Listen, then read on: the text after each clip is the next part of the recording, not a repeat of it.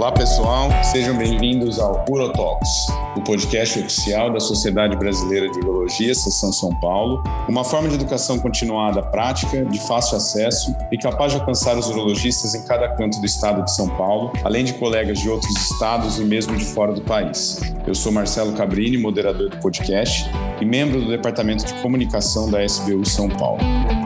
Hoje, contando mais uma vez com o apoio da APSE, iremos abordar um tema bastante interessante, além de amplo e complexo, que é o tumor de células germinativas, com o seguinte tema: tumor de testículo além da orquiectomia. E para a gente tentar deixar mais claro esse próximo passo do tratamento e ajudar nossos colegas a conduzir esses casos, a gente conta com a presença de três grandes amigos meus e que, além de amigos, excelentes profissionais e com bastante experiência na condução dos casos oncológicos. Primeiramente, o nosso time começa com o Dr. Renato Mariano Júnior. O Renato é assistente do grupo de uro-oncologia da Escola Paulista de Medicina e do servidor público estadual. Renato, é, obrigado pelo acesso cacete. Seja muito bem-vindo ao Eurotalks. Olá, tudo bem, Marcelo? Primeiro queria agradecer a você e a Sociedade Brasileira de Urologia Seccional São Paulo pelo convite né, e pela oportunidade de participar com vocês desse bate-papo aí. O prazer é nosso, Renato. Vai ser muito legal, cara. E dando continuidade no nosso time, é, contamos também com a presença do Dr. Willy Bacaglini. O Willy é assistente do grupo de uro-oncologia da Faculdade de Medicina do ABC e também da Faculdade de Medicina do Einstein. Willy, obrigado, cara, mais uma vez aí pelo aceite, pela participação. Olá, Marcelo. Obrigado. Obrigado a vocês pelo convite. É uma honra participar do Rural Talks. Muito bom. E para finalizar o nosso time de uro-oncologistas, contamos também com a presença do Dr. Vitor Bonfilho. O, o Vitor é assistente do grupo de uro-oncologia da Escola Paulista de Medicina. Vitão, prazer em revê-lo aqui, cara. Obrigado pelo aceite. Pô, Marcelo, obrigado aí você pelo convite, obrigado aí pela, pela oportunidade de a gente estar tá aqui debatendo esse tema e nesse formato aí que é tão interessante, como você colocou aí na introdução, né? Que a gente consegue um acesso fácil aí a uma série de colegas. É isso aí, cara. Essa é a ideia mesmo e, e vamos, vamos destrinchar esses três convidados hoje aí. Bom, é, primeiramente, gente, a gente sabe que o, o, o, tumor de testículo, embora seja um tumor grave e agressivo, ele é um tumor que ele está nos tumores sólidos mais curáveis, né, atingindo taxas de cura aí que passa dos 90%. Mas a gente tem que lembrar que essa cura, para nós urologistas, ela vai muito além é, simplesmente da orquiectomia, que talvez seja o primeiro passo, o passo mais simples do tratamento. É, a orquiectomia ela tem um papel, além de terapêutico, ela tem um papel diagnóstico para o câncer de testículo, né? e ela acaba sendo feita muitas vezes sem a gente saber qual tumor que a gente está lidando. E é óbvio que a mais adiante a gente vai entrar numa discussão mais profunda entre os dois tipos principais de tumores de células germinativas, né, os seminomas e os não seminomas. Mas a gente tem que lembrar que a gente tem uma audiência grande de residentes e eu sempre considero importante que a gente discuta alguns conceitos básicos aí sobre, sobre o tema e nesse caso sobre esse período perioperatório pós a, a, a orquiectomia. Então eu queria começar com o Renato. É, o Renato, assim, falando de uma maneira geral, ainda sem a gente se aprofundar nos tipos, é, de uma maneira geral, quando você faz a, a, a orquiectomia e você vai analisar esse paciente, estratificar esse paciente é, em estadios, né? Quais são os elementos mais importantes que a gente tem que levar em consideração é, é, e que podem mudar o estadio desses pacientes, Renato? Bom, é, acho que inicialmente então, a gente sempre tem que valorizar toda achado, né? Então acho que todo lado testicular, tudo a gente tem que aí sempre investigar muito bem. E caso a gente comprou, comprove aí que realmente existe aí alguma suspeita e esse paciente aí prossiga para orquiectomia, a gente sempre tem que lembrar aí de fazer, além de checar o anátomo patológico, informações aí fundamentais, né, como o tipo histológico, a extensão do tumor, né, e a gente também tem que lembrar do estadiamento, que nesse caso não vai ficar restrito simplesmente ao TNM, né, que é o, onde que a maioria dos tumores sólidos ficam restritos. Né? A gente tem que lembrar que os marcadores aqui são muito importantes.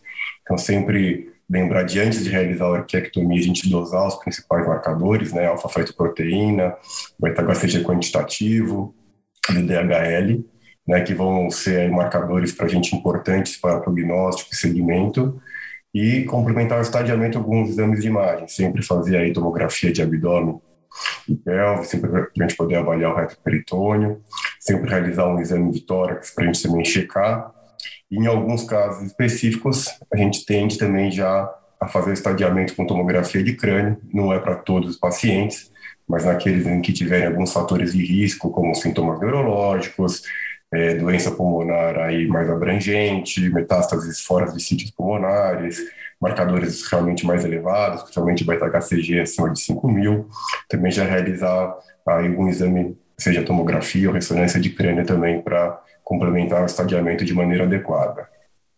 Muito bom. É, falando desse estadiamento, é, o, Willi, o Renato comentou sobre a tomo de abdômen e tórax, né? Como que é a sua rotina? Assim, você já pede antes da orquiectomia, pós-orquiectomia, você espera o anátomo, é, e se você já pede sempre abdômen e tórax já de rotina, e em que momento que você costuma fazer isso? Legal, Marcelo. É, pergunta importante, porque a gente sabe que o tumor de testículo, como você mesmo iniciou, é um tumor bastante agressivo, né? É, a gente, habitualmente no ABC, tanto quanto no serviço do Einstein, a gente considera que é quase que uma urgência oncológica, né, esses pacientes. Então, normalmente o paciente passa no ambulatório, né, é, normalmente esses pacientes passam com qualquer tipo de assistente à porta de entrada, e ele já sai com uma indicação de data de cirurgia que fica aí entre 7 a 10 dias, né. É, são pacientes ASA 1, na grande maioria, né, e a não ser aqueles pacientes que têm um volume de doença muito extenso, que tem comprometimento da performance status, a grande maioria já vai para a cirurgia sem até avaliação anestésica. Né? E, e, aí o que a gente costuma fazer é o seguinte, uh, Marcelo, depende muito da disponibilidade do exame. Então, se eu tenho a disponibilidade do exame nesse pequeno intervalo para fazer a tomografia e os marcadores pré-operatórios, ou seja, sem a internação, a gente faz. Se não, sem problema algum, o paciente interna, antes mesmo de fazer o procedimento, ele colhe os marcadores, a gente faz o procedimento e na mesma internação ele acaba fazendo a tomografia. E a tomografia sempre é de tórax e abdômen, né, com contraste. Ah, o estadiamento de testículo, antigamente até se advogava fazer o raio-x de tórax, né, como a gente vê em algumas outras neoplasias, é, mas hoje, até pela, pela evolução dos métodos de, de tomografia com menor radiação e facilidade de acesso, né, além da maior, do maior risco de disseminação à distância, a gente acaba sempre fazendo inicialmente tórax e abdômen. Muito bom. E, e, vocês comentaram muito sobre os marcadores, a gente sabe da importância que os marcadores têm no, nos tumores. É, ô Vitão, eu queria que você falasse, só por orientação assim, né, dos no, nossos residentes, nossa audiência jovem, é, como que você, com quanto tempo você pede marcador, quanto você espera para que o marcador caia e se considere normal ainda ele está acima do valor. Eu, queria que você complementasse é, sobre um assunto que vai um pouquinho além da questão oncológica, mas eu acho legal a gente discutir também, que é a questão da criopreservação. A gente sabe que esses pacientes, existe uma relação muito grande de infertilidade desses pacientes com tumor de testículo, né? E esses pacientes, a gente sabe, vai mostrar, vai falar muito disso adiante, é, são pacientes que provavelmente vão ser submetidos a um tratamento adjuvante. Então, acho que é legal também falar sobre essa questão da criopreservação antes da gente se aprofundar nos, nos tratamentos pós também, se puder dar uma pincelada nisso. Legal, Marcelo. Então vamos lá. Em relação aos marcadores, então geralmente a, gente, é, a indicação é que a gente tenha os valores pré-operatórios desses pacientes e vá acompanhando o decaimento de acordo aí com, com, com a meia-vida de cada um deles. Né?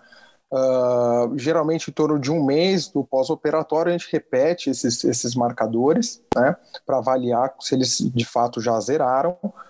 Uh, se algum, porventura, algum marcador ainda muito elevado, a gente pode repetir para ver se ele continua em decaimento ou não. Se ele mantém a curva decaindo, eu vou acompanhar até o momento que esse marcador estabiliza. Né? Mas geralmente eu tenho o pré-operatório para conseguir para balizar esse segmento dele. Geralmente, com um mês, a gente vai, vai repetir esse, esse marcador para já ter uma noção se é, estabilizou, zerou ou não para a nossa conduta posteriori. Né? É, em relação a esses cuidados, principalmente em relação à avaliação de infertilidade, né, ou, ou de, de criopreservação, a gente sabe né, da correlação que existe, né, íntima aí dos pacientes uh, com tumor de testículo, já algum grau de, de é, associação aí com algum grau de uma, uh, uma produção não tão eficaz aí, é, de espermatozoides, então faz parte a gente avaliar esses pacientes no pré-operatório e oferecer a criopreservação em dois, dois momentos distintos, né? principalmente é, quando possível, né? antes da, da, da orquectomia e, e, um segundo momento que a gente tem uma janela ainda é, bastante efetiva em relação a, a, a antes de, da, da, indicação de quimioterapia, justamente para que é um segundo momento que a gente pode que, piorar o perfil desses pacientes. E aí até te perguntar, Marcelo, que que até faz parte do, do, que você acaba acompanhando mais, em relação à avaliação da questão de teste aí desses pacientes. Se a gente deveria fazer de rotina antes e no segmento depois, como é que fica isso daí, se você tem alguma, alguma coisa de diferente nesse, nesse cenário. Bom, eu acho que é, essa questão do testo, a gente, quando a gente vai discutir até do, do, do paciente de meia idade, é, que vai ter a, a, a, sua testosterona dosada por alguma razão já clínica, é, a gente sempre brinca quanto mais a gente sabe sobre o polimorfismo de testosterona e a variabilidade que existe, né, existe um range muito grande de testosterona considerada normal, e, e a gente sempre fala, pô, seria um sonho se a gente tivesse a testosterona desses homens com 30 anos, para a gente pegar o cara com 60 ou com 50 e a gente falar, não, realmente a testosterona dele está 300, mas era 800, então ela está caindo. Não. Então, acho que essa ideia talvez valha para esses pacientes, porque como são pacientes que vão sofrer uma agressão ao testículo residual, é, as células germinativas residuais por causa do tratamento complementar, eu acho que seria interessante, mas eu não acredito que haja um protocolo disso mesmo, não. Não sei se eu o, Renato ou o Willi sabem de alguma coisa, mas eu sinceramente desconheço. Algo que a gente não tem essa rotina, mas a pergunta do Vitor é muito boa. Então, é, Marcelo, a respeito da questão do, da dosagem hormonal, a princípio a gente tem até a indicação, mas normalmente são os pacientes assintomáticos, né, que, que tem, apresentem algum sintoma, e lembrar que são pacientes jovens, né, pacientes que têm uma dependência da testosterona é, menor, né? Então, normalmente eles não são tão sintomáticos nesse primeiro momento. E aí eu, eu não vejo tanta necessidade no baseline, mas muito mais no segmento quando esses pacientes é, começam a ter mais prejuízo da sua função hormonal. E, e eu gostaria também de aproveitar, Marcelo, e complementar o que o Vitor colocou muito bem sobre os marcadores, que é uma coisa que a gente vê muito na prática, né? Lembrar que esse, esse marcador pré, ele é tão importante que ele vai, vou usar a mesma palavra que o Vitor falou, ele vai balizar a nossa insistência com os marcadores. É, a gente, às vezes a gente vê um colega ou outro, até oncologista mesmo, é, na ansiedade de estadiar esse paciente após a orquiectomia, né, a gente sabe que os marcadores S podem ter aí uma repercussão fundamental, né, às vezes até indicar uma quimioterapia com um volume maior para o paciente, sendo que a gente poderia esperar mais. Né? Então, a gente pega pacientes com grande volume de doença, com alfa-feto acima de 10 mil, 12 mil, lembrar que a alfa-feto vai cair a cada 5, 7 dias, né, o decaimento de meia-vida, e às vezes a gente pode acompanhar até dois, três meses esses pacientes, sem prejuízo para eles, desde que eles tenham essa manutenção de queda, para que a gente faça o estadiamento adequado, né? É, às vezes ele sai aí de um estadiamento que fica como S3, que é uma doença muito mais agressiva, um volume de quimioterapia, tratamento sistêmico muito mais tóxico, para uma doença, para um tratamento menos tóxico. Né? Então, eu acho que isso é muito importante também. É, acho que são dois pontos importantíssimos, Willi, mesmo, né? essa questão do marcador como orientação. Parece uma pergunta simples, né? mas é, a gente sabe que, na, como você falou, na ânsia de querer mostrar que, que tá, foi resolvido ou que não, ou que quer, de a ânsia de querer fazer alguma coisa, às vezes a gente é, atropela um, um prognóstico melhor, né? Então, acho que é importante esse destaque de vocês. Em relação a essa questão do Vitor, eu concordo com você, eu acho que é, é, oficialmente você tem que restringir a dosagem ao, aos, sintomáticos, né? Mas o, que eu, o paralelo que eu quis dizer é que seria interessante se você tivesse um baseline para você saber o quanto esse paciente já veio com uma testosterona baixa de base ou não, né? Ou é, essa foi, ela foi prejudicada por isso, mas é, é uma questão realmente a ser discutida. Bom, é, acho que de uma maneira geral a gente conseguiu dar, uma, dar um panorama aí do, do de como conduzir inicialmente esse caso, é, mas acho que está na hora da gente ir para a zona do agrião, né, que é quando a gente tem o anátomo na mão e a gente tem que decidir. E, e aí a gente sabe que existe essa divisão entre os dois grandes tipos de, de tumores de células germinativas, e eu vou começar com o seminoma. É, e eu queria perguntar para o Renato: Renato, é, você está diante de um anátomo de um estadio 1, né, que é aquele restrito ao testículo mesmo. Eu queria te perguntar o seguinte: quando você está diante de um seminoma estadio 1, é, o que, que você olha no anátomo que você considera que é um fator de risco para esse anátomo? Então, no, no estágio 1, quando a gente fala de seminoma, a gente tem aqueles é, dois critérios que sempre a gente, desde a residência, procura logo checar, né? Se o paciente vai ter invasão da rede de testes e o tamanho do tumor, né? Se é maior ou menor do que 4 centímetros. Então, teoricamente, são fatores de riscos aí para recidiva naquele paciente em que tem aí um, um tumor, um PT, um PT1, né? Então, a gente geralmente vai nortear se a gente vai ou não realizar algum tratamento aí subsequente ou não, de acordo com a presença ou ausência desses fatores de riscos. E também, lógico, a gente não pode esquecer de checar né, a extensão do tumor, né? Se, é, até onde que ele vai, se eventualmente ele já é um PT1, PT2, PT3, PT4, né? Então a gente tem que também ver essa questão para pensar em ter algum tratamento complementar ou não.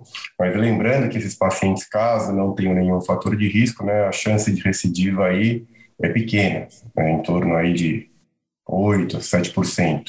Já naqueles pacientes com a presença dos dois fatores de risco chegando a 15, mais ou menos, né? Então que esses pacientes, quando elegíveis a um segmento aí de perto, hoje em dia acho que a gente acaba sendo método preferencial, né? E aí tendo ou não aí os tendo os fatores de risco, a gente começa a pensar num tratamento é, complementar aí com é, radioterapia, né, ou quimioterapia no caso dos seminomas. Muito bem. Ô, Vitor, é, nós, é, eu, eu, fazendo o papel do urologista geral, é, a grande maioria de nós que viu tumores de testículo talvez tenha se deparado com o seminoma clássico, né, que é o é, de longe o mais comum. Eu queria te perguntar, queria que você comentasse um pouquinho sobre variantes, né, como a variante espermatocítica, por exemplo, é, e eu queria que você comentasse na prática é, o que, que você faz com os estadios 1 é, e qual que é a sua preferência entre químio e rádio, assim. Legal, Marcelo. É, em relação ao, ao, ao, ao, seminoma espermatocítico, especificamente, que você comentou, a gente, a partir de 2016, é, é, a gente tira essa nomenclatura de seminoma espermatocítico justamente por ele traduzir uma patologia que não tem uma relação direta, de fato, com o seminoma. Né? Então, a partir da classificação de 2016, a gente vai classificar os tumores de acordo com a lesão precursora, né? e a gente vai ter a, a a, a neoplasia in situ de células germinativas como a lesão precursora aí dos seminomas e dos não seminomas. E aquele subtipo que a gente antigamente classificava como seminoma espermatocítico, ele não vem dessa linhagem, né? Tanto que ele tem essa, essa diferença aí na sua apresentação uh, uh, clínica, né? São pacientes mais velhos, é um tumor mais indolente, né? Justamente por biologicamente ele ser diferente aí do, do seminoma e do não seminoma. Então ele passa a ser agora classificado como um tumor, é, é, apenas como tumor é, espermatocítico não mas como seminoma. Então ele está à parte, mas a gente pegou um pouco aí, né? Acho que é mais velho aí pegou um pouco dessa classificação ainda como seminoma espermatocítico, mas ele traduz uma outra, uma outra patologia, né? Então, Obrigado por me tá chamar de velho. os, os, não, não tão novos. é, mas ficou muito arraizado né, ainda essa questão do, do seminoma espermatocítico, mas ele é uma outra, uma outra linhagem. Né? Em relação à questão do, do tratamento dos pacientes de, de, no estádio 1 né, do seminoma, eu acho que a, a, tendência hoje em dia é a gente favorecer um pouco mais aí a, a vigilância, conforme o, o, Renato já, já comentou, justamente por mesmo aqueles pacientes que têm os, os fatores uh, clássicos aí de risco de, de, de, de metástase retroperitoneal, mesmo a vigência desses fatores, a gente tem algo em torno aí de 15, 20% no máximo de recidiva que pode ser facilmente resgatada depois com quimioterapia. Então a tendência maior hoje em dia é, seria realmente tentar uh, uh, vigiar a maioria desses pacientes. É lógico que a gente tem que entender muito a realidade do nosso paciente, a realidade do centro em que a gente se encontra, né? e, e, realmente o tratamento adjuvante, é, em, algumas situações, aí, paciente com mais dificuldade de acesso a alguma coisa, eu acho que ele tem que ser de fato considerado. Muito bom. O, o Willy, quando você considera, é, né, nas instituições que você faz parte, quando é considerado se fazer é, alguma coisa para esse, esse estádio 1, é, vocês têm preferência por é, fazer a carbo, fazer a radioterapia? Qual que é, qual que é, costuma ser a conduta de vocês? Então, Marcelo, é, hoje é, eu confesso que é muito difícil da gente fazer adjuvância para estadiamento 1 em seminoma, mesmo com fator de risco, tá? Eu, eu destaco muito isso que o Vitor falou, que é uma tendência, até mesmo dentro dos não seminomas, né? Existe já essa essa, essa, essa forma de ver, né, a doença. A gente não vai abordar agora, mas é, é muito difícil. A gente, uma coisa que eu acho que é muito importante no tumor de testículo é que, mais uma vez, são pacientes jovens, né? São pacientes que têm ah, uma questão, às vezes, é, de, de, aceitação da doença muito é, complexa, né? E a gente tem que considerar o segmento desses pacientes, né? Então, é, quando a gente pensa em não adjuvantar eles, não fazer um tratamento complementar, é, a gente é, tem que considerar se esse paciente não vai desaparecer do nosso segmento, né? se esse paciente ele está entendendo a gravidade da doença, mesmo que num estadio é, inicial, para que a gente possa privar ele né, e acompanhar ele com segurança. Porque é, hoje o que a literatura mostra é que provavelmente esses pacientes eles não, eles não precisariam. Agora, quando a gente pensa em, em, em adjuvância, com certeza a carboplatina versus um, uma vez, né, um ciclo só, a gente já tem trabalhos mostrando que a radioterapia a, a longo prazo, mesmo com a dose inicial, né, que é em torno de 20, 25 grays, ela é extremamente tóxica para esses pacientes e até mesmo dificultando os tratamentos subsequentes. E a carboplatina não tem essa, essa, essa toxicidade tal como a radioterapia. Mas eu, eu diria que a prioridade seria sempre vigiar e, se for fazer alguma coisa, a carboplatina versus um ciclo.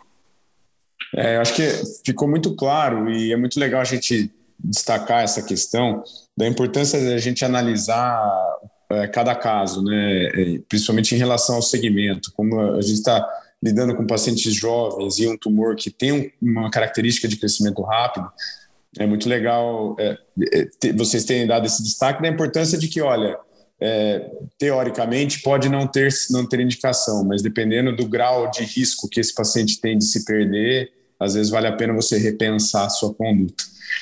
Bom, uh, William, vou continuar com você mesmo, é, mas no, vamos, vamos, vamos é, subir de, de estadio, então, e na, na tomografia a gente descobriu que, que sim, esse seminoma já tinha linfonodos retroperitoneais. Nessa situação, acho que fica mais fácil a gente deduzir que a gente vai ter que fazer alguma coisa, né? É, mas antes da gente falar o que, eu queria que você falasse um pouquinho. Tem diferença, né, de linfonodos? Essa, essa diferença. O Vitor me chamou de velho. Eu quero saber se tudo continua igual. É, o, os, os estadios aí, as subdivisões do estádio 2. Você pode falar só para os nossos nossos ouvintes Claro, e, e, eu vou retomar o que o Renato respondeu inicialmente a respeito do estadiamento.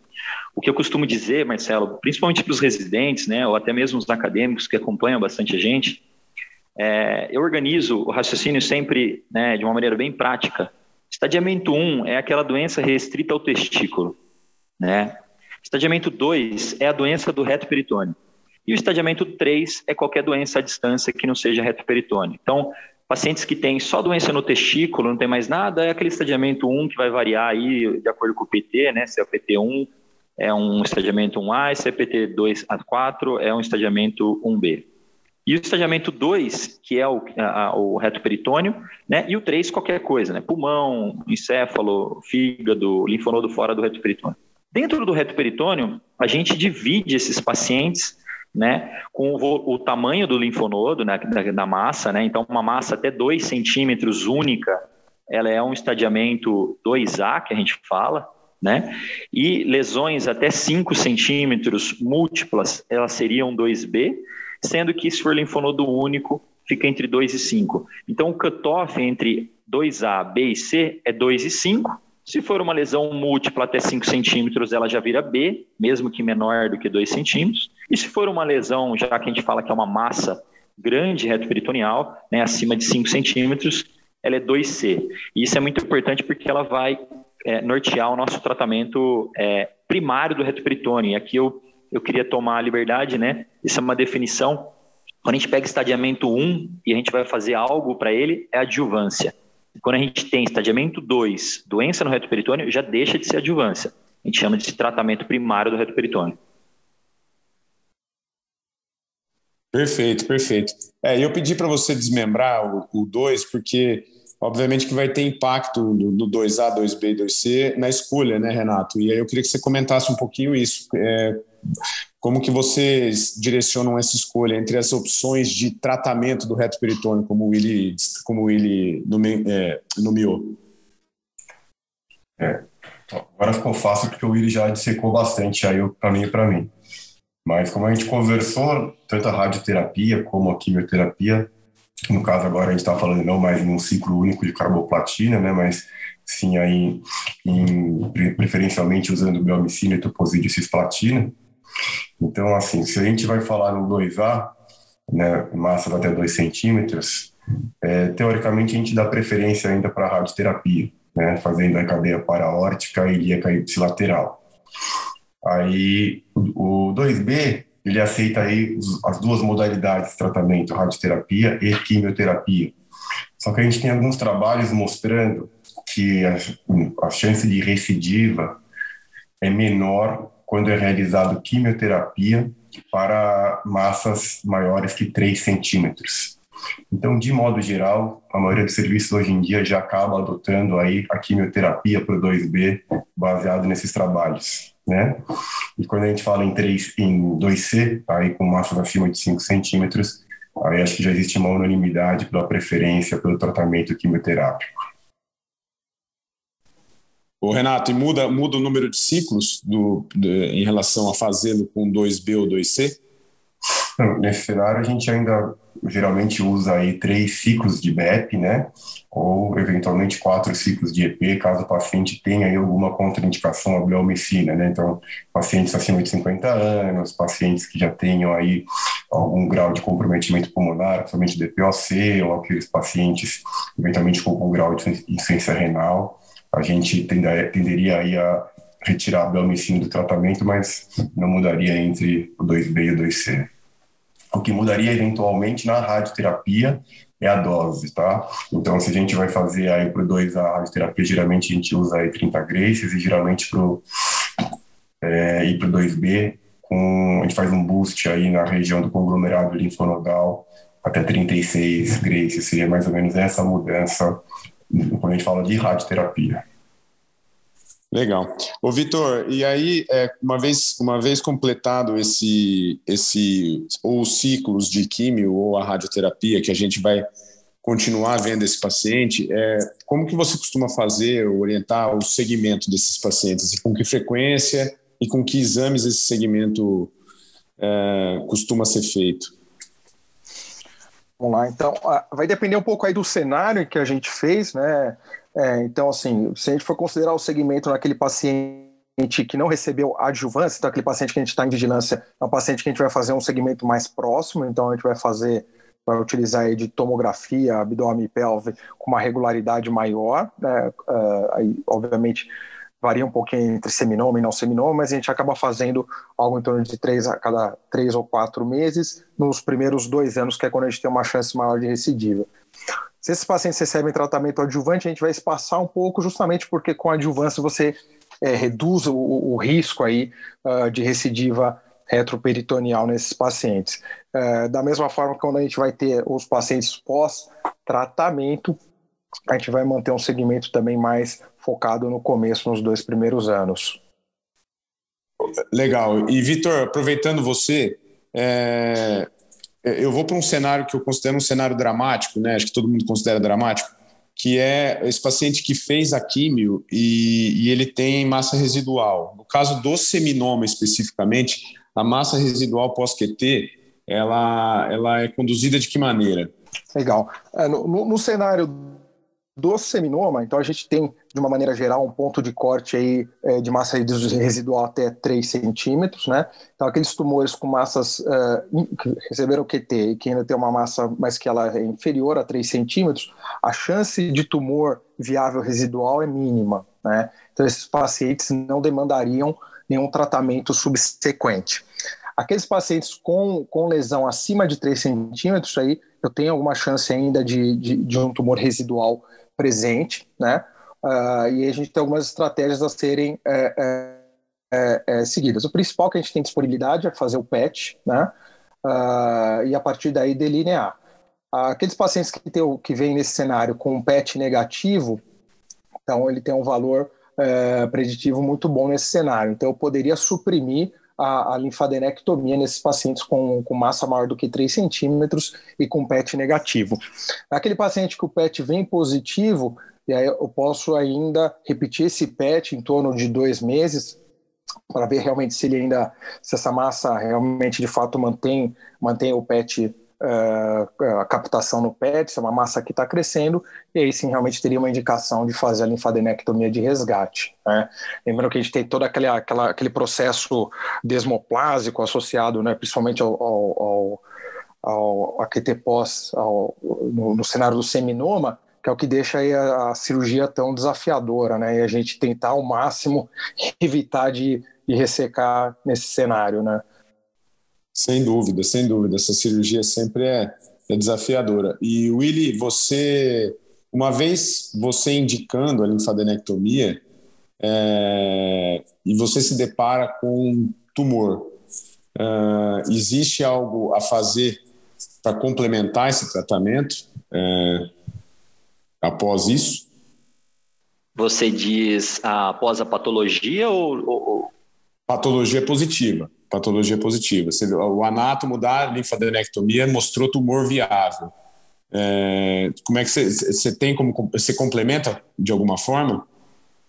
Então, isso, isso não, é, não é, é, bem definido em seminoma, né? A gente tem isso muito é, tratado no não seminoma, que é você avaliar o volume, né? O volume residual. Então, tem-se que se você tiver um câncer viável acima de 10%, o ideal seria você complementar aí com pelo menos mais um ou dois ciclos esses pacientes. Né? E, e que é pouco provável, né? É, é, é, lembrando que o seminoma é uma doença muito menos agressiva do que aqueles não seminoma que a gente vai discutir. E eu, eu queria aproveitar, Marcelo, até complementar o que o, o, o, o que o Vitor comentou. A gente também tem evitado ao máximo né, de considerar esse primeiro PET. Né? A gente tem um trabalho mais recente avaliando qual que é essa real sensibilidade, né, aqueles trabalhos históricos. Tudo em testículo é trabalho histórico, né, tem mais de 20 anos, porque é uma doença que ficou muito consolidada por muito tempo.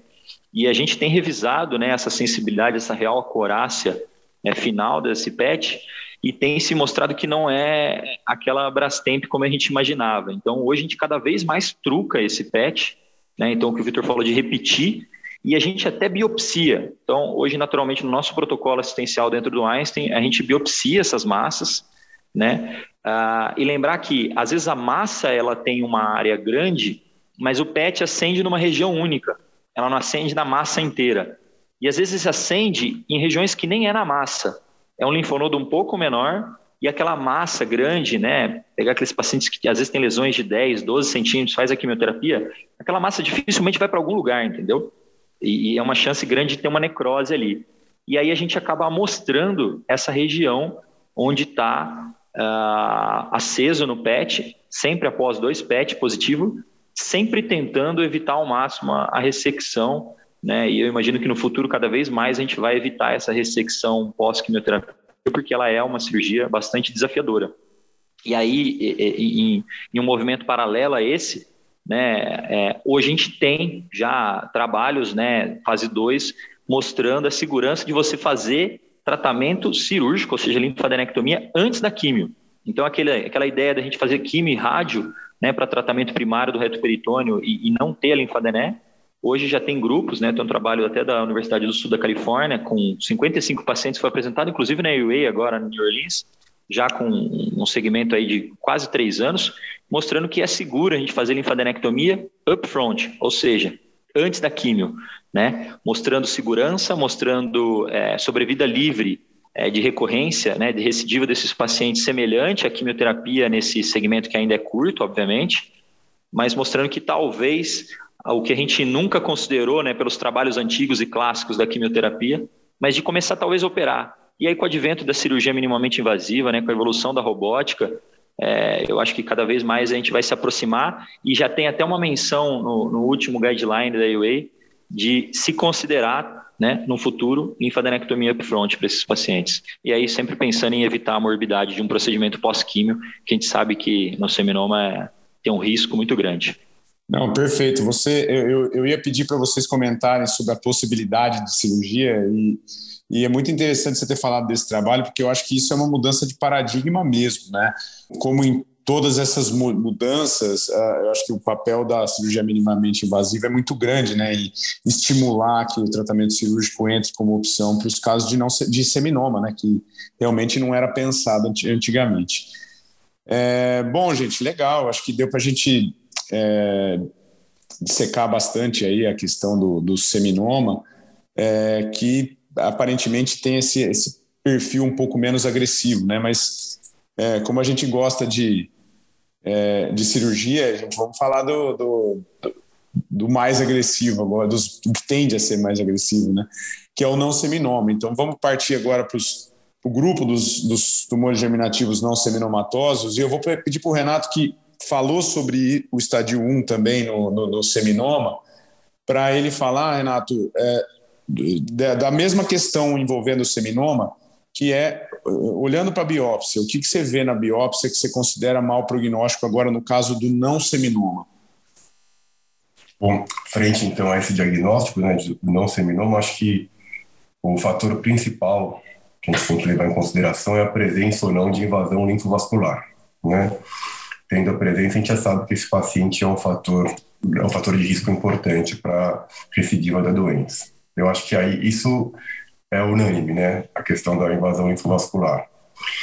Outro fator que é bastante lembrado é a extensão do tumor, o, PT, né? A gente sabe que pacientes aí PT3, PT4 também tendem a ter uma evolução aí com maior número de recidivos. E em algum, alguns centros a gente acaba também vendo como um fator de risco é quando a gente tem um componente aí de carcinoma embrionário maior do que 50%. Isso não é uma unanimidade. Por exemplo, se a gente vai pegar o guideline do NCCN, eles não levam esse critério como um fator de risco.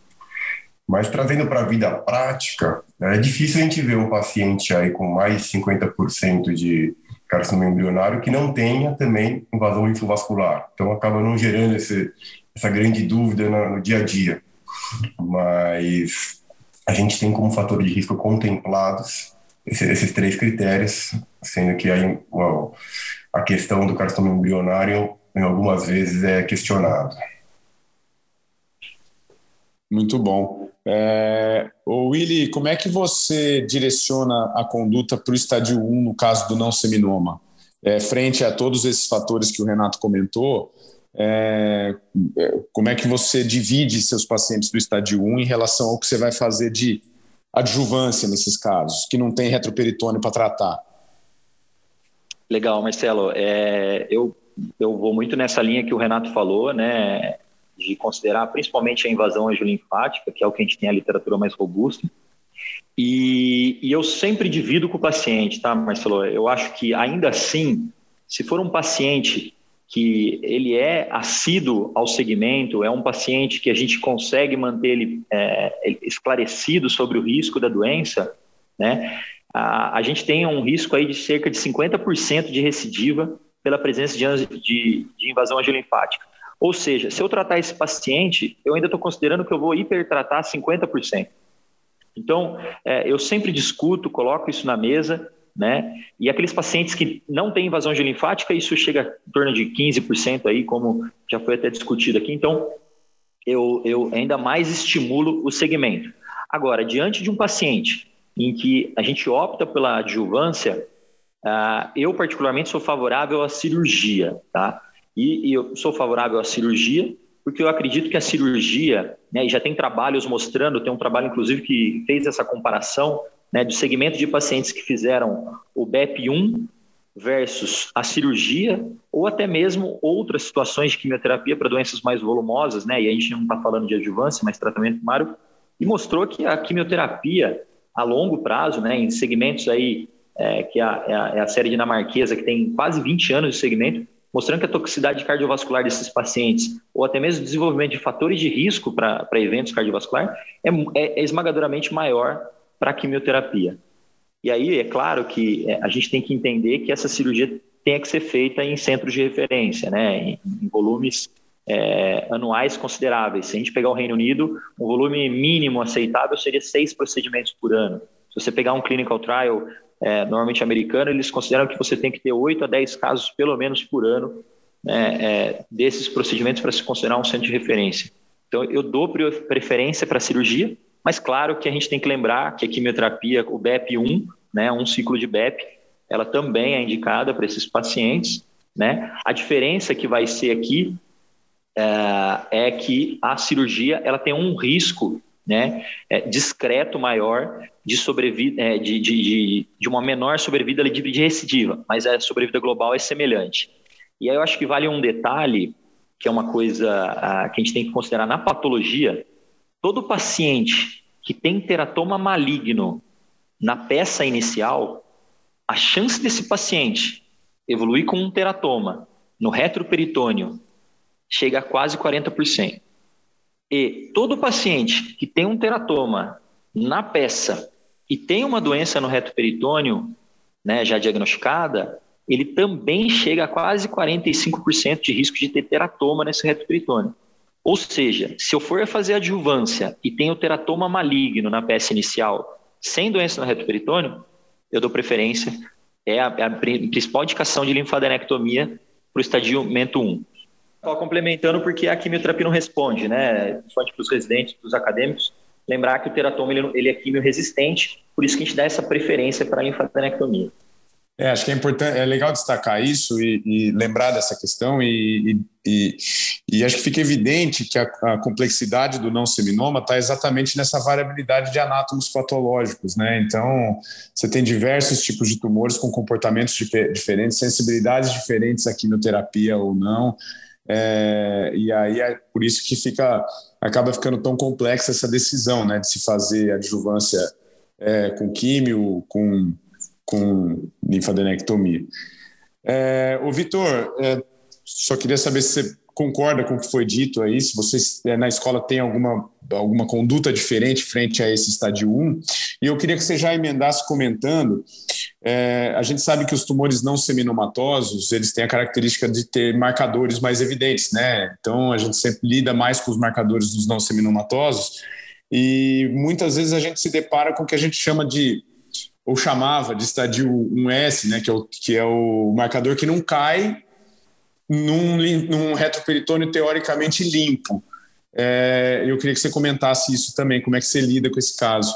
Em relação à conduta no, no estádio 1, Uh, acho que os comentários do Willi foram extremamente pertinentes né, em relação à indicação aí no, no, no teratoma, né, no teratoma maligno, e a, a opção da gente usar o, a linfadené como, como de fato uma primeira opção de, de adjuvância. Aqui a gente acaba fazendo, a gente ainda acaba seguindo, uh, principalmente para quimioterapia, né, Uh, justamente aquilo que o, que Willi comentou. A gente tem um, uma taxa um pouquinho com, com, a, com a linfadenel, tem uma taxa de recidiva um pouco maior, que vai depender, que precisaria complementar com o QT num segundo momento, mas no, no, no final a sobrevida dos dois é equivalente. Uh, em relação ao estádio 1S, né, e isso é que a gente tem que sempre ficar atento no não seminoma, a presença de, de marcador positivo então, isso daí vai levar com que a gente mude aí a nossa proposta terapêutica e sempre tem que considerar no, na, na positividade do marcador o tratamento com quimioterapia. Né? Então, até, por exemplo, já prosseguindo, no estádio 2, a gente tem linfonodo positivo, que eu poderia uh, utilizar a linfadené como tratamento uh, no, no 2A. Se, se esses marcadores estiverem positivos, eu vou mudar essa minha, essa minha proposta. Eu tenho que sempre pensar na, na quimioterapia como, como tratamento no cenário de marcador positivo. você dá preferência pela quimio ao invés da, da cirurgia nesses casos, então. Isso, exatamente. Legal. O, Renato, e quando, progredindo aí novamente pro, já para o estádio 2, é, quando você se depara com a imagem mostrando que você tem doença retroperitoneal. É, no caso, pela resistência que existe é, dos não seminomas com a rádio, a gente vai ficar aí com duas opções, né? Como é que você conduz essa decisão do que fazer, Renato? Só, só, complementando um pouquinho que os dois colegas já adiantaram muito bem do estádio 1, acho que tem essa questão que quando a gente vai fazer tratamento com quimioterapia, a gente vê que a taxa de sobrevida global seja quando a gente faz de maneira adjuvante, né, teoricamente aquele paciente que está tratado, a gente quer diminuir a recidiva, ou seja, quando a gente faz a quimioterapia de resgate, quando o paciente tem recidiva, é a mesma, né? Sobrevida global não muda. Então, isso está fazendo com que a gente, assim como no seminoma, agora para o não seminoma, acabe usando o segmento aí de uma maneira muito mais ampla. Acho que o Will já falou bastante sobre isso, mas acho que é, era legal fazer esse desfecho. Já em relação ao aquele paciente com doença no retroperitônio, né, o, o estadio 2, aí a gente tem nesse cenário aí duas opções de tratamento, né? Seja a linfadenectomia retroperitoneal, seja aí a gente fazer a, o tratamento com o quimioterápico, né? É, bem ou mal a gente ainda acaba usando o volume de doença né, também como um dos é, fatores que a gente usa para decidir. Então, de modo geral, apesar da quimioterapia ser uma boa opção para todos os cenários, só que paciente com menor volume de doença, às vezes acaba sendo aí uma, maior, uma melhor indicação para fazer a, o tratamento cirúrgico, lembrando que o Yuri também já pontuou no passado que se no anato da orquiectomia tem componente de teratoma, a gente fica aí mais, é, fica não, a gente tem uma maior predileção aí a fazer o tratamento cirúrgico. O Willy, vocês, é, vocês nas instituições é, é que, você, que você faz parte, você comentou em relação à, à dificuldade do, do, da linfadenectomia no seminoma pós-QT. É, nesse caso, vocês também acabam dando mais preferência pela cirurgia ou só no caso do teratoma e você segue a mesma linha do Renato? Então, Marcelo, a gente tem é, hoje, inclusive, um estudo prospectivo né, dentro do programa do Einstein, que é uma comparação de ressecção de lesões até 5 centímetros tá, versus quimioterapia no não seminomatoso. Né? A gente é, hoje tem né, estabelecimento da técnica minimamente invasiva, então, que já se consolidou né, no nosso serviço, fazer o template bilateral né, com nerve sparing, principalmente nesses pacientes que a gente vai tratar pré-químio. Então, é, a gente tem dado prioridade para os pacientes a fazer o tratamento cirúrgico quando a lesão é até 5 centímetros. Tá? Quando entra nesse contexto de estudo, o paciente naturalmente ele é randomizado, então ele vai para químio ou ele vai para cirurgia. Agora, se eu fosse responder do ponto de vista prático, né, qual que é a minha consideração entre cirurgia e quimioterapia para o estadiamento 2 do não seminoma, eu diria que aquelas lesões até 3 centímetros, né? Uma lesão que tem um comportamento de landing zone, né? Ou seja, não, não foge da área de landing zone. Normalmente ela é ipsilateral ao, ao tumor de testículo primário, né? Obviamente pacientes com marcadores negativos, e, e, e você tem a técnica estabelecida, eu dou preferência para a cirurgia. Mais uma vez, porque esse paciente hoje ele recebe alta no primeiro PO ou no segundo PO, quando muito, é um paciente que, é, se ele não experimentar complicações ali nos primeiros 30 dias, dificilmente ele vai ter grandes complicações, excetuando-se a questão da ejaculação né, precoce, e, e, diferente da quimioterapia, que a gente sabe que primeiro ano é, é, é, um risco de mielotoxicidade altíssimo, né? E pensando, já tem trabalhos mostrando que o risco é acima de 10 anos, né, como eu coloquei aquela série dinamarquesa, e entre outros trabalhos, mostrando que o risco é, é, é, é esmagador, o risco cardiovascular para esses pacientes. Tem inclusive um trabalho que foi apresentado na ASCO-GU ano passado, ASCO-GU não, na ASCO no final do ano, é, mostrando 20 anos de segmento, né, o maior risco de, de pneumopatias, de fibrose pulmonar, de infarto, de suicídio, né, é, de depressão nesses pacientes submetidos à quimioterapia em comparação com a radioterapia e a cirurgia independente de ser seminoma ou não seminoma. Então, lesões até 3 centímetros, linfadenectomia. Lesões entre 3 e 5, a gente deixa no contexto da linfadenectomia de estudo clínico. E, na prática, as lesões maiores que 3 centímetros, esses pacientes acabam indo para quimioterapia. E, e, se você faz a linfadenectomia, é, você se baseia em alguma, em alguma informação do anátomo é, para indicar alguma coisa posterior à linfadenectomia de imediato ou não? Quando vocês fazem linfadenectomia, geralmente vocês apenas seguem esses pacientes? É, é importante pergunta, viu, Marcelo? Não, a gente sempre vai considerar o anátomo, né? A gente tem aqui um controle, é, principalmente da qualidade da linfadenectomia, né? Então, a gente tenta sempre deixar aí, isso não tem nada em literatura, mas a gente sempre tenta deixar isso em torno de 18, 20 linfonodos, tá? Segundo, você tem que considerar qual que é o resultado dessa linfadenectomia. Então, se você tem teratoma no reto peritônio, se você tem câncer viável no reto peritônio, né? Pensando em, em linfadenectomia de tratamento primário.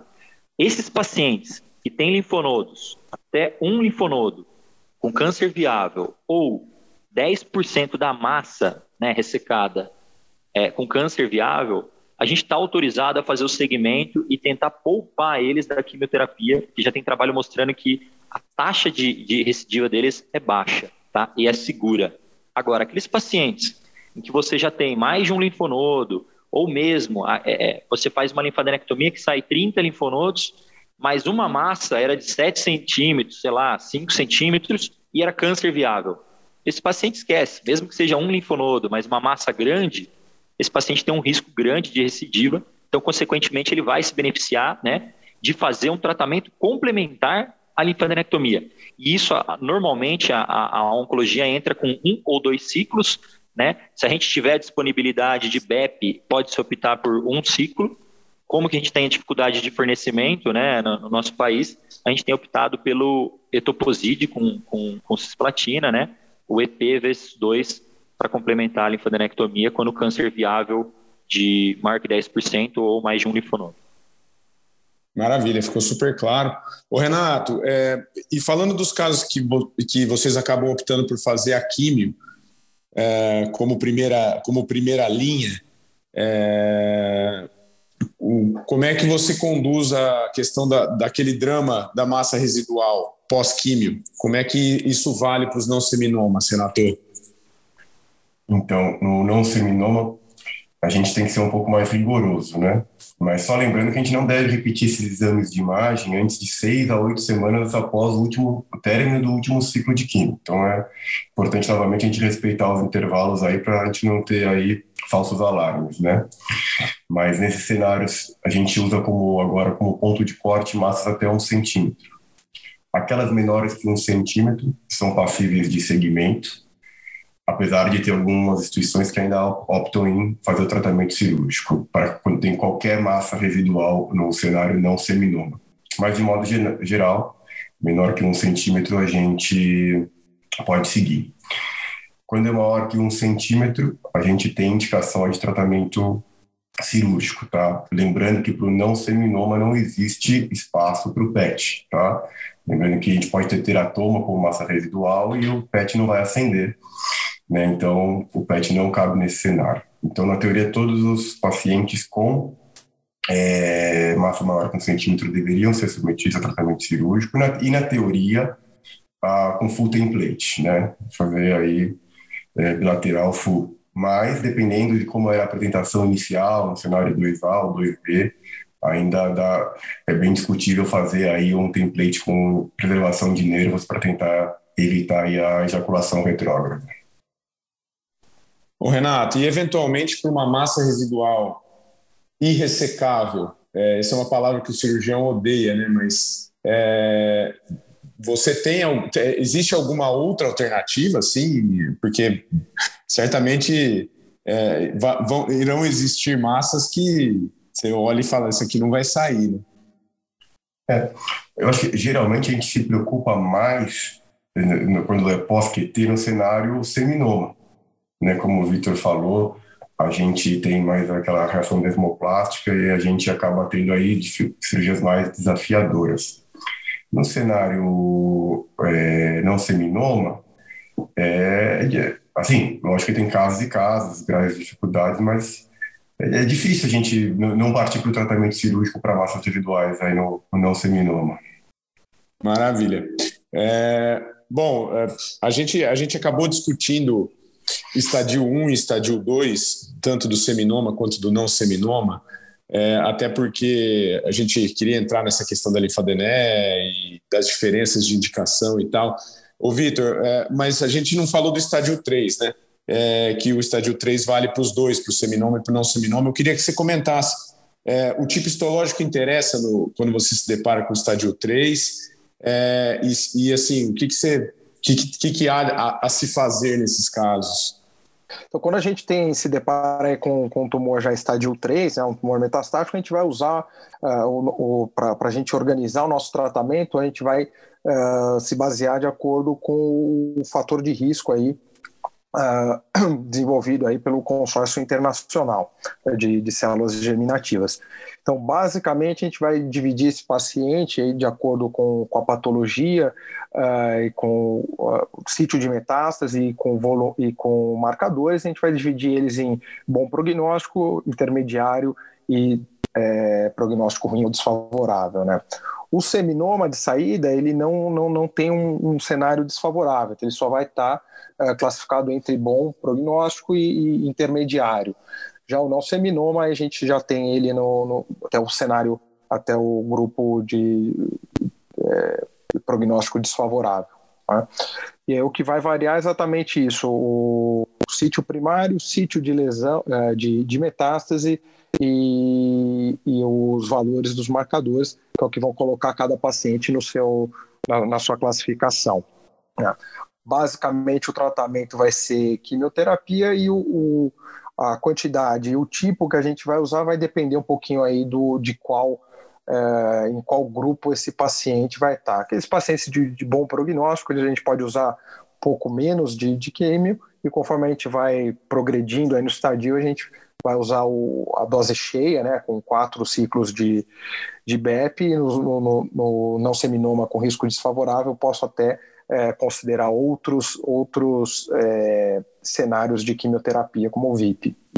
Então, pelo que você disse, o sítio de metástase ele tem impacto importante no, no, na questão prognóstica também, mas não na, na, na decisão do, da, da, quimioterapia, não, né? mas, na, mas na questão prognóstica, sim.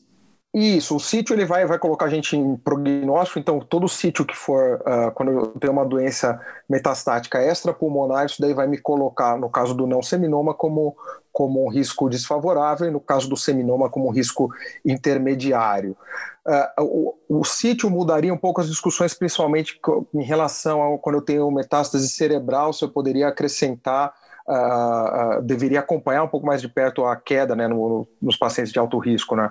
a queda desses, desse, uh, somente dos marcadores, isso daí me balizar como resposta se eu precisaria aumentar a minha, a minha uh, a intensidade de químio, né? e no, na, na meta cerebral também a consideração em relação à radioterapia. Muito bem, gente. É, sem dúvida esse seria o caso, um, os, seriam os casos mais dramáticos mesmo, né? Mas eu acho que a gente conseguiu ter um panorama bastante interessante aí sobre, sobre tumores de testículo. É, eu acho que ficou claro a importância da abordagem multidisciplinar que a gente tem que ter nesses casos, né? E, e, e lembrar que a gente é capaz de oferecer uma sobrevida e uma taxa de cura acima da média se a gente for pensar em câncer, né, de uma maneira geral. É, então, acho que é importante os urologistas estarem familiarizados com isso, não simplesmente encaminharem para os oncologistas. Eu acho que a gente tem que fazer parte ativa na decisão do tratamento, e isso ficou muito claro nessa discussão é, que nossos três especialistas tiveram em relação à decisão de fazer linfadenectomia ao invés de quimioterapia. Então, acho que faz parte a gente saber disso. E individualizar, né? Individualizar tratamento, lembrar dessa questão da importância do segmento, lembrar que esses pacientes, por vezes, somem. Então, a gente tem que acho que colocar tudo isso na balança. É, eu, a gente está chegando aí no final desse, desse, episódio e eu, eu queria, é, eu vou passar a palavra a cada um de vocês para vocês fazerem as considerações finais, mas eu já gostaria de agradecer muito a participação de vocês, a disponibilidade para a gente poder fazer a gravação. É, foi um grande prazer rever cada um de vocês e uma grande honra tê-los aqui no, no, no, nosso podcast. Eu acho que vocês conseguiram trazer é, é, tudo assim de forma muito clara e vai ser de grande valia para toda a audiência que vai, vai aprender bastante sobre tumor de testículo de novo. É, então, é, é, Renato, obrigado. Obrigado, Vitor. Vou passar nessa ordem. Renato, obrigado aí pela participação de vocês, viu? É, novamente, obrigado, Marcelo. Realmente, esse é um projeto muito legal da SBU. Acho que torna aí assuntos mais complexos, é, mais palatáveis, né? Foi muito bom. Aprendi mais hoje um pouquinho com dois grandes colegas sobre câncer de testículo. Eu acho que é um projeto que deve continuar e agradeço por ter participado. Muito bom, Willy. É, obrigado, cara. Obrigado pela participação, pela disponibilidade. Se você quiser acrescentar alguma coisa, a palavra é sua. Obrigado, Marcelo. Eu, eu queria, sim, fazer três considerações que foram já faladas aqui, que eu acho que é muito importante, principalmente para os residentes né, e aqueles que estão começando aí na área de oncologia, que vão receber esses pacientes e é destacar uma do que o Vitor falou e duas do que o Renato falou. Sempre considerar a tomografia dois meses do término da químio. Isso é fundamental. Isso é uma coisa que acontece, mais uma vez, pela mesma ansiedade em querer tratar esses pacientes. Né? E, e estadiar mal eles corre, corre em risco de toxicidade elevada desnecessária. É, o segundo ponto que o Renato falou, que eu acho que é fundamental entender aqui, não existe linfadenectomia unilateral pós-químio. Pós-químio é a última oportunidade, talvez, desse paciente ficar curado da doença. Então, sempre tem plate full bilateral. Né? A gente vai pensar em linfadenectomias isoladas unilaterais, muito provavelmente em adjuvância, principalmente. E a outra coisa que o Victor falou lá atrás é o decaimento do marcador. Mais uma vez, né, ele fala agora dos fatores de risco, né, dos grupos de risco. Isso vai totalmente incorrer no volume de quimioterapia. Então, eu diria que esses são os três, é, três comentários. Marcelo, obrigado pelo convite, obrigado a SBU São Paulo. É um prazer estar aqui com o Renato, com o Vitor também e contigo, né, discutindo sobre um tema aí super interessante. Mais uma vez, obrigado. Eu que agradeço, aprendi pra caramba hoje aqui e acho que nossa audiência também. É, Vitão, prazer em revê-lo, cara. Obrigado mais uma vez aí pela, por ter aceitado e pela disponibilidade.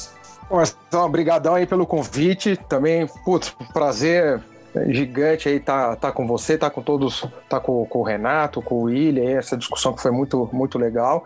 E acho que suas palavras foram muito importantes aí, o Marcelo, em relação da gente como urologista, está sempre ativo no processo de, de, de, decisão do tratamento do paciente com câncer de testículo. Não é a gente fazer a orquectomia e deixar tudo a cargo do onco, a gente tem papel ativo principal aí é, junto a esse paciente. Muito bom, pessoal. Vocês acabaram de ouvir mais um episódio do Urotalks, o podcast oficial da Sociedade Brasileira de Urologia, Seção São Paulo. Todas as edições estão disponíveis no nosso site www.spusp.org.br e também nas principais plataformas de streaming. Nos vemos no próximo episódio. Obrigado a todos e até lá.